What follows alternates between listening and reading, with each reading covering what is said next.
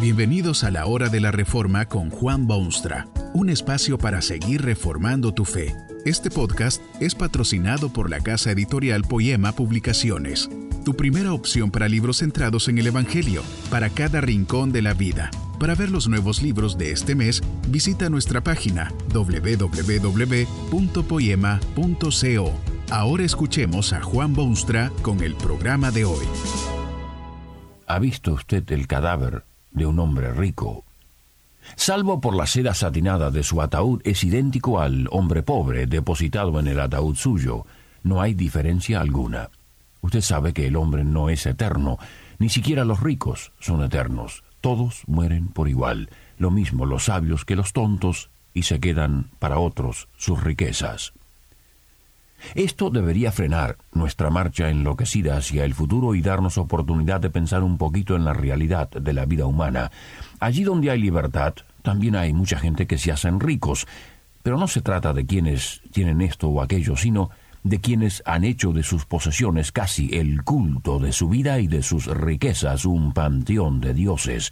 En el Salmo 49 se describen estas personas con una inteligencia que sólo puede haberse originado en Dios, sabio por excelencia.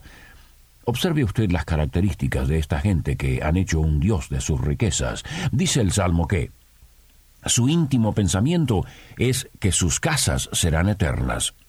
Esta gente se hace moradas que más bien parecen castillos y los adornan con árboles exuberantes y flores bellísimas y jardines fragantes y portones herméticos. No, no, no es que se ponen en las calles a promover la eternidad de sus palacios, pero sí en la intimidad de sus corazones. Están convencidos y se conducen como si esa residencia magnífica tiene garantizada la eternidad.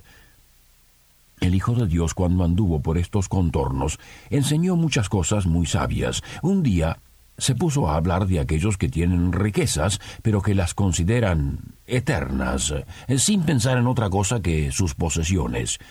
Decía Jesús que había este gran hombre de campo que había tenido una cosecha inesperadamente abundante. Tan abundante había sido su cosecha que no tenía lugar donde ponerlo todo. Se hace pues de un plan muy bueno que le permite casi eternizar su abundante cosecha.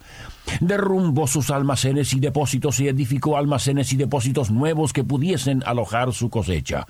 Concluido el almacenamiento, el Señor presenta a este hombre como hablándole a su alma. Esto es lo que le dice. Alma, muchos bienes tienes guardados para muchos años. Repósate, come, bebe, regocíjate. Bueno, no hizo eternas sus posesiones, pero sí les dio carácter duradero cuando le decía a su alma que tenía bienes para muchos años.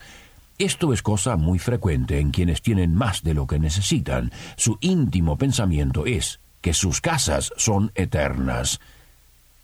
Otra característica de estas personas que endiosan sus posesiones es que, como dice el Salmo 49, dan sus nombres a sus tierras, Usted sabe que esto es bastante común en este mundo nuestro.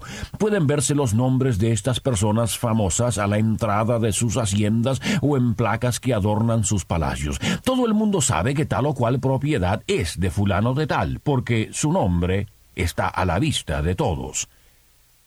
Y están los descendientes. Herederos se los llama en muchas partes.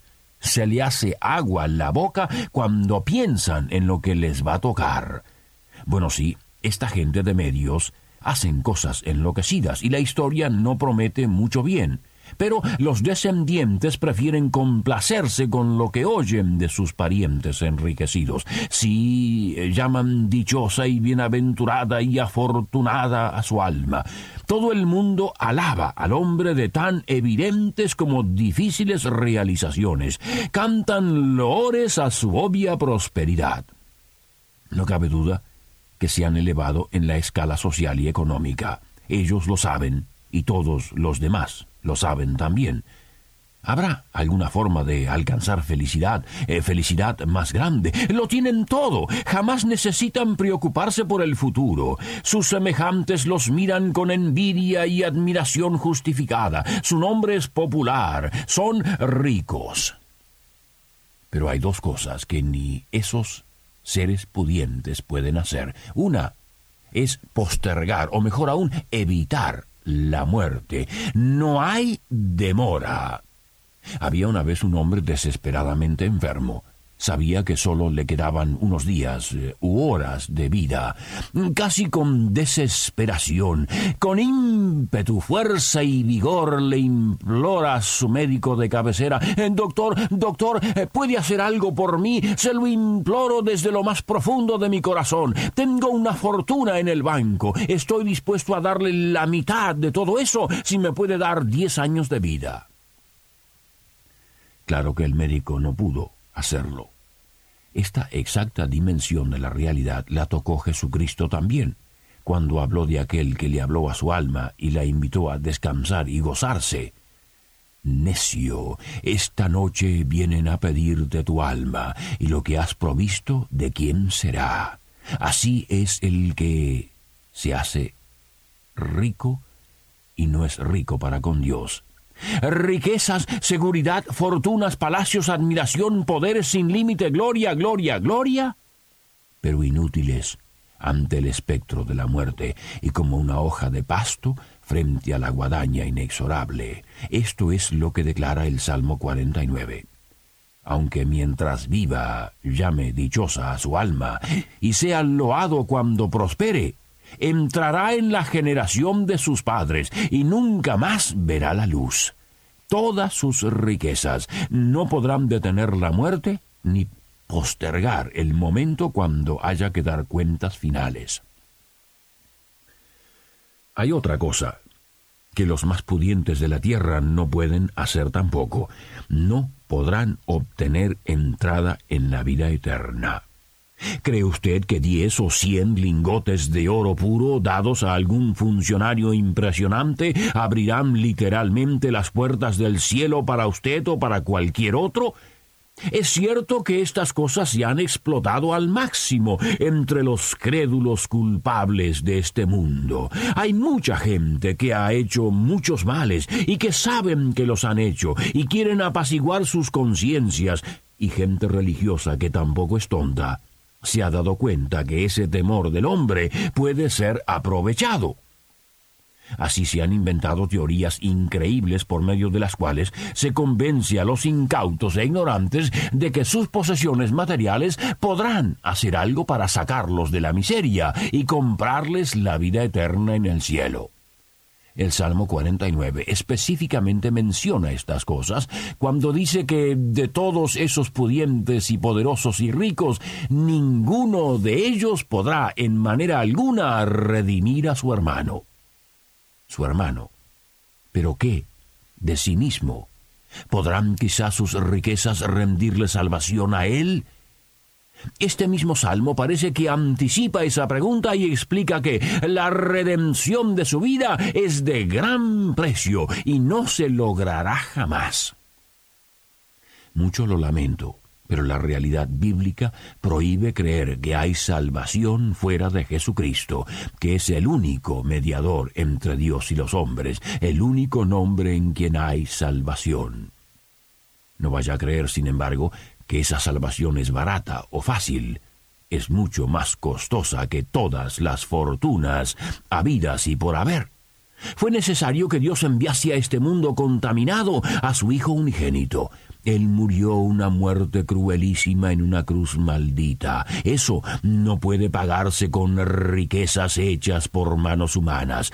El rico y el pobre perecen del mismo modo que el insensato y el necio, salvo por la seda satinada de su ataúd, el rico es idéntico al pobre depositado en el ataúd suyo. Será o habrá sido rico, pero ahora está muerto, muerto, definitivamente, porque después de la muerte ya no hay puertas abiertas, ni posibilidades, ni nueva oportunidad. Se han cerrado las puertas y la vida ha llegado a su fin. Solo queda la corrupción del sepulcro. Semejante es a las bestias que perecen. Pero el Salmo ofrece la esperanza mejor. En el Salmo 49, versículo 15, afirma el poeta su certeza y convicción nacida del Espíritu Santo. Pero Dios redimirá mi vida del poder del Seol, porque Él me tomará consigo. Qué contraste maravilloso. Aquel que ha confiado puramente en sus riquezas no puede prevenir su muerte, pero peor aún, la meta de su alma es nada menos que el Seol término bíblico que designa el lugar de los perdidos y abandonados y condenados, donde será el lloro y el crujir de dientes. El que ha puesto su confianza en Dios, por otra parte, se siente seguro no sólo de que Dios redimirá su vida, sino que jamás pondrá su pie en ese Seol del sufrimiento eterno. No bastan palabras humanas para empezar a describir los detalles y características del Seol. Las escrituras tratan de dar una idea aproximada de aquellos contornos, pero todo tiene que decirse en términos ilustrativos en vez de definitivos. Por ejemplo, se dice que en ese lugar el gusano nunca muere. Esta es una referencia a un gusano que se alojaba en las úlceras de los hombres, pero que en este caso jamás muere, es decir, su irritación y molestia es constante e ininterrumpida y... y eterna. De ese lugar es librado quien pone su confianza en Dios.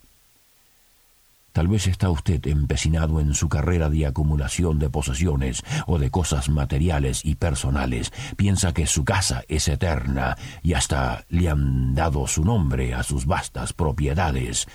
Su prójimo alaba su prosperidad y admira sus talentos. A manera de advertencia, escuche lo que dice el salmista. Como a rebaños que son conducidos al Seol, la muerte los pastoreará y los rectos se enseñorearán de ellos por la mañana, se consumirá su buen parecer, y el Seol será su morada. ¿Es esa una descripción de lo que le ocurre a usted en su existencia terrenal? Rico, pero muerto. Que este mensaje nos ayude en el proceso de reforma continua según la palabra de Dios. Si quieres profundizar en la exposición bíblica, puedes buscar más recursos en www.poema.co. Allí encontrarás libros que te ayuden a entender la palabra de Dios y aplicarla a tu vida. Poema, el Evangelio para cada rincón de la vida. Nos vemos en el próximo episodio de La Hora de la Reforma con Juan Bonstra.